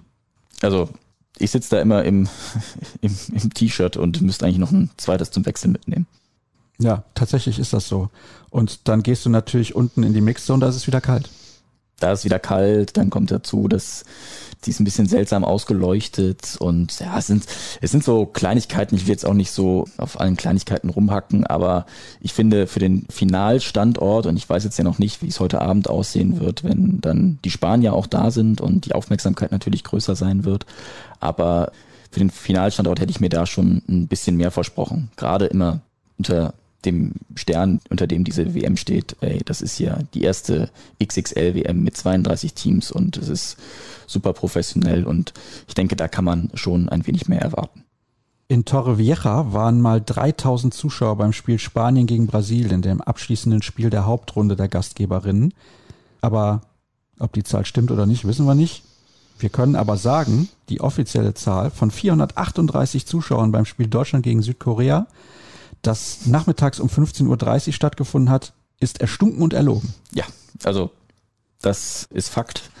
Wir haben bislang eigentlich immer selbst nachgezählt. In großen Fußballstadien würde man sagen, seid ihr bescheuert, wie geht das? Aber hier geht das ganz gut, weil es sind einfach nicht so viele Zuschauer. Und gegen Südkorea waren es handgezählte 70, nicht mehr. Ich meine, man kennt es ja, dass dann so Statistiken gern mal ein wenig geschönt werden und dann vielleicht noch die, die offiziellen und was weiß ich mitgezählt wurde. Aber ich würde behaupten, auch wenn du die alle mitgezählt hättest, wären in der Halle nicht, wie viel waren es? 400 und? Zuschauer 38, ja. Zuschauer gewesen. Also das stimmt nicht und du musst diese Statistiken schon mit Vorsicht genießen und generell war es, ja, gerade hier in Granuliers bei den deutschen Spielen fand ich bei allen schon enttäuschend, was da an Zuschauerzuspruch da war, weil das wurde so einer WM nicht wirklich gerecht. Und ich habe es ja eben gesagt, ich fand die Stimmung in Liria in dem Sinne besser, weil die Halle war kleiner, es war alles ein bisschen geballter. Ich glaube, in absoluten Zahlen waren auch mehr Zuschauer da. Es war lauter in der Halle. Und hier in Granuliers verläuft sich das so ein bisschen. Und ich hoffe, dass da heute wirklich nochmal so ein ja, WM-Stimmung aufkommt, weil das war gegen, gegen Republik Kongo definitiv nicht so. Das war gegen Südkorea definitiv nicht so, gegen Dänemark ein bisschen, wobei ich selbst da fand, dass es schon wenig waren dafür, dass es 2030 Deutschland, Dänemark eigentlich ein Spiel war, das schon viel Aufmerksamkeit im Vorfeld auf sich gezogen hat. Aber das ist in Summe finde ich den Zuschauerzuspruch, speziell jetzt bei den deutschen Spielen, schon schade. 1735 waren es offiziell beim Spiel Deutschland gegen Dänemark. Das stimmt nicht. Ich wusste gar nicht, dass es hier so viele Volunteers gibt. Ja. sehr, sehr übereifrige Volunteers teilweise. Deutschland gegen Ungarn lese ich gerade in der Vorrunde in Liria 2053 Zuschauer. Es ist einfach nicht richtig. Es nee. tut mir leid. Nee. Halten wir fest, wir haben gesprochen über Spielerinnen, die ihr Team verlassen haben, wegen eines Bürgerkriegs zu Hause. Einer WM mit 32 Mannschaften gibt es sportlich nicht her. Über Schiedsrichteransetzungen und dazu noch nicht so sonderlich gute Leistungen. Selbst bei Siegen der deutschen Mannschaft waren wir nicht zufrieden mit den Schiedsrichtern, was ja auch schon ein bisschen was aussagt. Und über eine teilweise fragwürdige Organisation. Schulnote für diese WM, unabhängig vom sportlichen Abschneiden der deutschen Mannschaft. Von eins bis sechs natürlich. Da muss ich jetzt ein bisschen nachdenken, weil also diesen Kamerun-Fall muss man dann natürlich ausblenden. Der hat mit der WM an sich nichts zu tun. Und ja, es hängt natürlich auch ein bisschen mit der Handballbegeisterung hier in der Region zusammen, ob wie viele Leute da zum Spiel kommen. Im Kern von der Organisation würde ich, wenn ich jetzt Lehrer bin, der äh, guten Mutes ist, würde ich noch eine 3 minus bis 4 plus geben. Mangelhaft ist es nicht. Ich denke mal, ich schwenke um auf, auf, auf ausreichend plus dann hätten wir das alles geklärt. Wir wissen halt nicht, wie es ausgegangen ist sportlich. Vielleicht sehr gut, aber das ändert unsere Bewertung natürlich nicht. Das ist ganz klar. Ja, herzlichen Dank, Moritz. Nochmal an dieser Stelle. Gern. Nächste Pause. Bis gleich.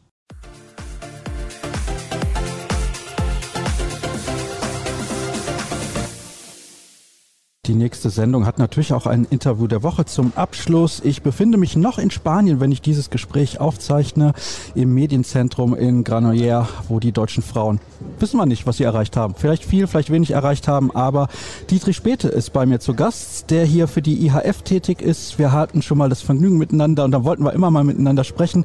Vielleicht können Sie mal kurz allen Hörern erklären, welche Rolle Sie eigentlich haben. Ja, ich bin nach wie vor der einzige Deutsche vom Deutschen Handballbund aus im Weltverband. Bin seit 2015 im Rat der IAF, bin Chairman für die Trainerkommission, mache aber auch viele andere Projekte. Also nach meinem beruflichen Ende, ich war ja mal Verlagsleiter im Philipp K. Sportverlag mit Handballtraining, Handballmagazin ist ja, glaube ich, bekannt, war da in dieser Zeit verantwortlich. Ja, hat der Präsident gemeint, ich hätte jetzt Zeit, dann könnte ich ja mehr für die IAF tun. Welchen Handballhintergrund hatten Sie eigentlich vorher, bevor Sie diese Rolle angenommen haben? Ja, ich bin seit ach, Mitte der 80er Jahre in diversen Funktionen tätig gewesen. Ich war mal zehn Jahre Bundeslehrer des Deutschen Handballbundes, habe die Rahmentrainingskonzeption damals mit an der Basis entwickelt, so wie sie heute auch weitergeführt wird. Ich war mal vier Jahre Co-Trainer von Otti Bredemeyer mit der Männernationalmannschaft. Damals mit der schwierigen Aufgabe betraut, eine gesamtdeutsche Mannschaft nach Olympia hier in Granollers zu führen, was sicherlich nicht einfach war zu diesem Zeitpunkt. Ja, das sind so diverse Erfahrungen. Natürlich auch mein beruflicher Werdegang im Sportverlag. Ich habe natürlich rund um die Uhr mit Sport in den verschiedensten Aspekten zu tun gehabt. Da muss ich jetzt sofort drauf zurückkommen, dass Sie 1992 quasi ja, auch hier gewesen genau. sind. Wie ist das gewesen, wenn man 29 Jahre später wieder in diese Halle kommt? Also, oder waren Sie zwischendurch mal hier? Nein, das war es eben genau nicht. Es war schon ein sehr spezieller Moment.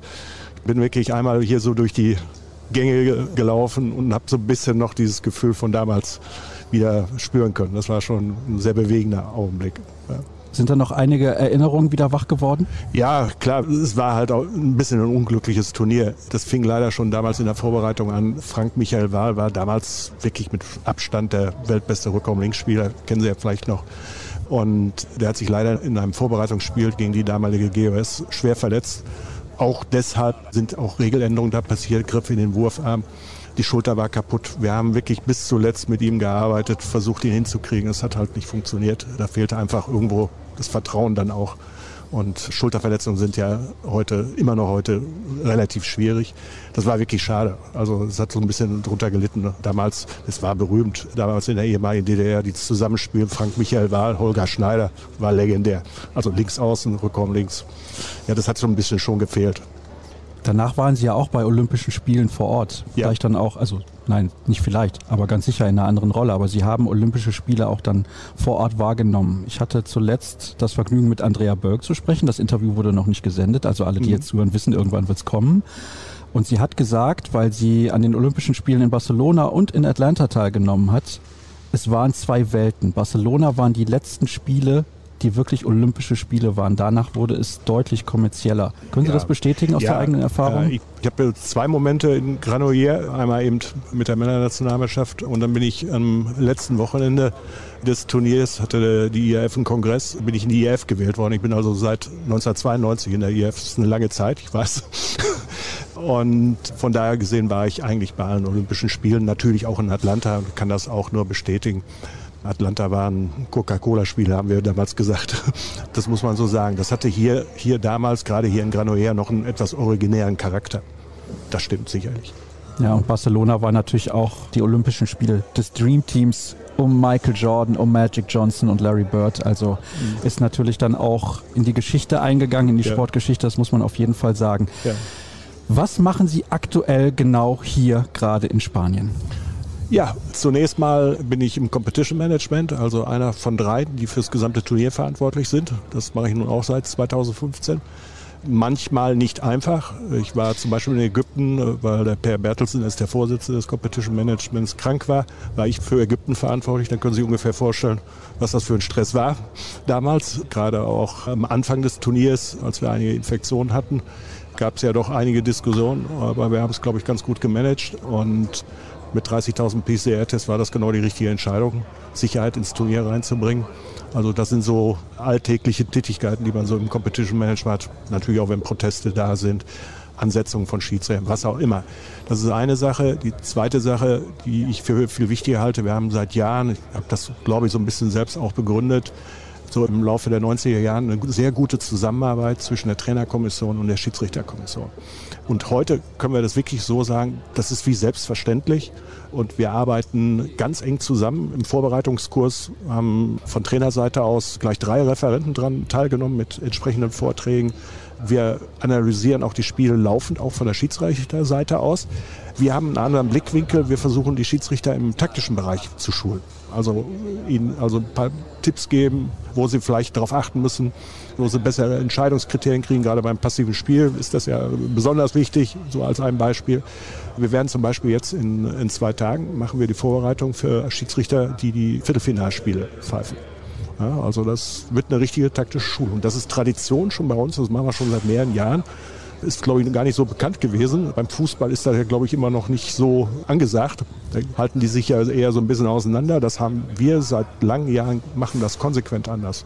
Von da gesehen auch eine sehr, sehr gute Zusammenarbeit und davon können die Schiedsrichter eigentlich nur profitieren. Das glaube ich auch. Jetzt haben Sie da zwei Dinge wieder angesprochen. Einmal gerade die Schiedsrichter und eben auch die 30.000 PCR-Tests in Ägypten. Fangen wir beim ersten Thema an, weil es ja schon ein bisschen länger zurückliegt, beziehungsweise tut es ja eigentlich nicht. Leider müssen wir hier immer noch Tests vornehmen in ja, Spanien. Ja. Das ist so gekommen. Und es gab auch positive Fälle. Wie bewerten Sie den Umgang damit? Denn natürlich gibt es auch von außerhalb Kritik. Vielleicht können Sie aber auch mal Ihre Perspektive seitens der IHF ein bisschen darstellen. Also ich kann einfach nur die Erfahrung aus Ägypten wiedergeben. Es gab am Anfang natürlich sehr, sehr, sehr viel Kritik, A, überhaupt dieses Turnier durchzuführen und B, dann wie immer am Anfang ist in einem Turnier natürlich immer mal hier und da nicht so richtig rund läuft. Das ist normal, das hat man eigentlich bei jedem Turnier. Ich glaube aber, dass wir relativ schnell mit ganz konsequenten Maßnahmen, da hat auch die ägyptische Regierung gewaltig geholfen, 30.000 PCR-Tests, das ist auch eine gewaltige Summe, und so organisatorisch, wirtschaftlich und so weiter alles stemmen. Da ist Sicherheit reingekommen.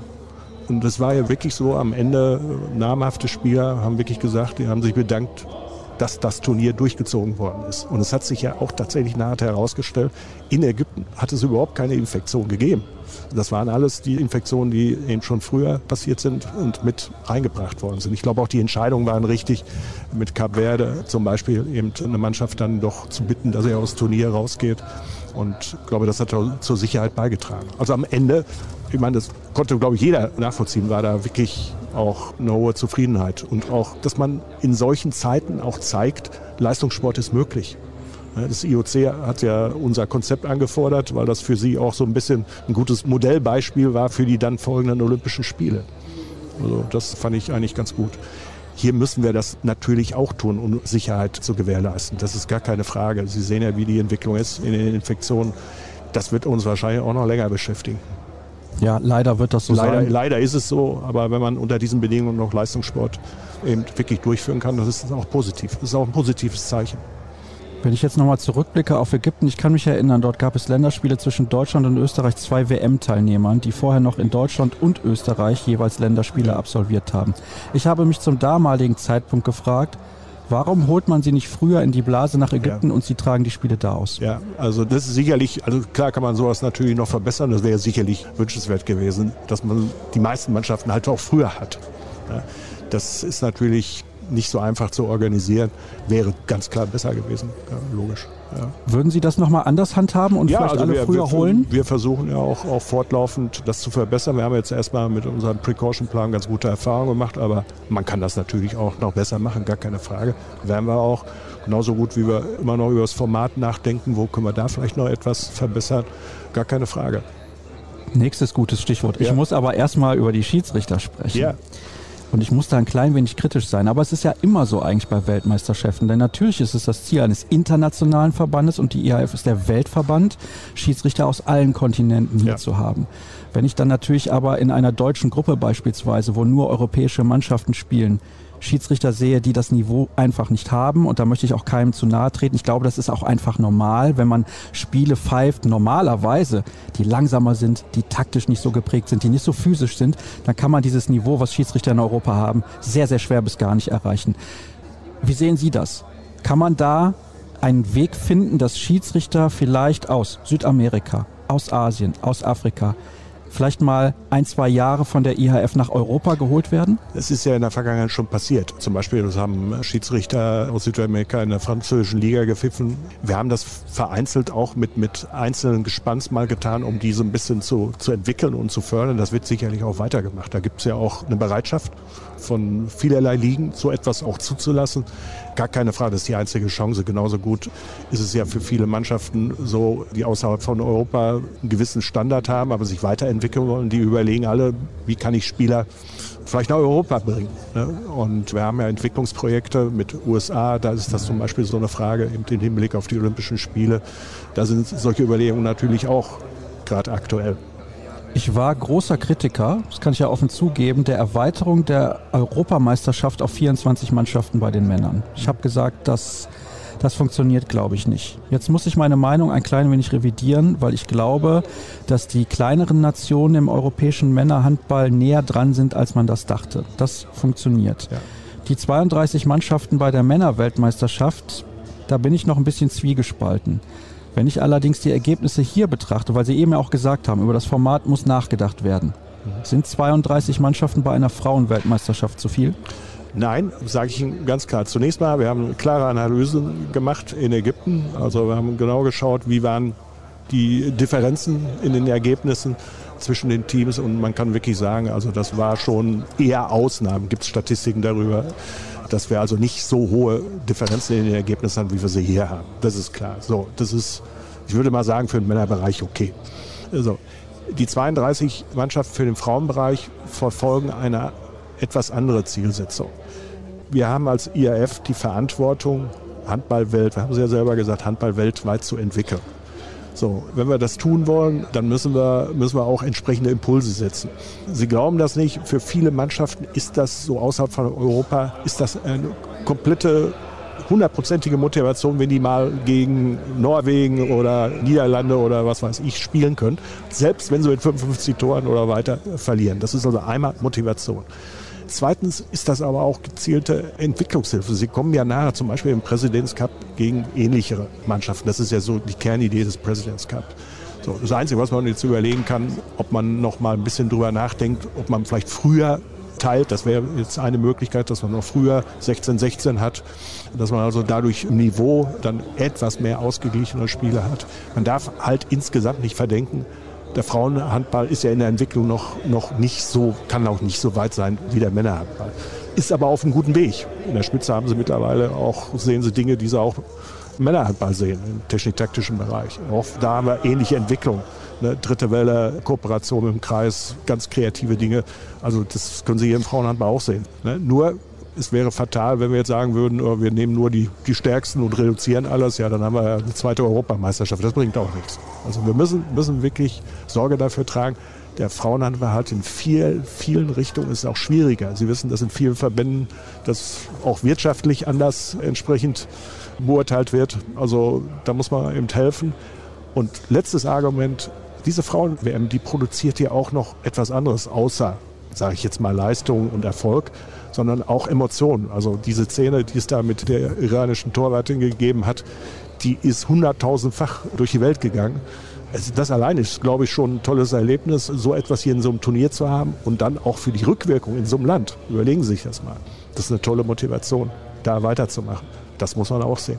Nicht jeder wird es mitbekommen haben. Im Spiel Iran gegen Norwegen ist die iranische Torhüterin und man sehe es mir bitte nach, den Namen kenne ich jetzt nicht auswendig, zur Spielerin des Spiels gewählt worden und ja, ist dann in Tränen ausgebrochen, als ja. sie den Preis dafür bekommen hat und auch eine Spielerin von Norwegen war ja. völlig überrannt von den Emotionen. Das sind natürlich tolle Szenen, da haben Sie absolut recht. Ich bleibe auch da noch ein bisschen zwiegespalten. Ich ja. glaube, das, das sehen Sie mir nach, dass das so ist, äh, aber äh, vielleicht, noch, vielleicht noch ein Hinweis. Wir tun ja da etwas. Wir haben dafür ein spezielles Projekt, das nennt sich Reach the Next Level. Das heißt, solche Mannschaften, die zum ersten Mal zu einer WM kommen oder eben noch auf so einem Development-Status sind, die betreuen wir auch mit Traveler-Coaches, mit, mit Supervisern, die wirklich übers Jahr mit denen arbeiten. Das war jetzt natürlich im letzten Jahr etwas schwierig aufgrund der Covid-19-Situation. Nicht in allen Ländern, Iran zum Beispiel, konnte man ja nun tatsächlich einreisen, das ist gar keine Frage. China ging auch nicht sonst hätten wir es gemacht. Also ich hoffe, dass das besser wird. Also die werden von uns auch gesondert gefördert. Das darf man nicht verkennen. Ja, und das gilt für alle Weltmeisterschaften, auch für die Jugend- und Junioren-Weltmeisterschaften. Nur so kann es ja auf Dauer auch funktionieren, Eben. denn der Handball muss ein bisschen was tun. Klar, keine Frage. Aber wir haben sehr gute Infrastrukturen. Wir haben im Kongress jetzt ein neues Entwicklungskonzept vorgestellt, was wirklich das Größte ist, was ich in der IAF erlebt habe. Wir müssen dafür personelle Infrastrukturen aufbauen, aber bin da ganz optimistisch, dass wir da, da nochmal einen Schritt vorwärts kommen. Ein Thema habe ich noch. Wir könnten, glaube ich, locker noch eine halbe Stunde hier sitzen, denn es gibt viele Dinge, die wir miteinander besprechen könnten.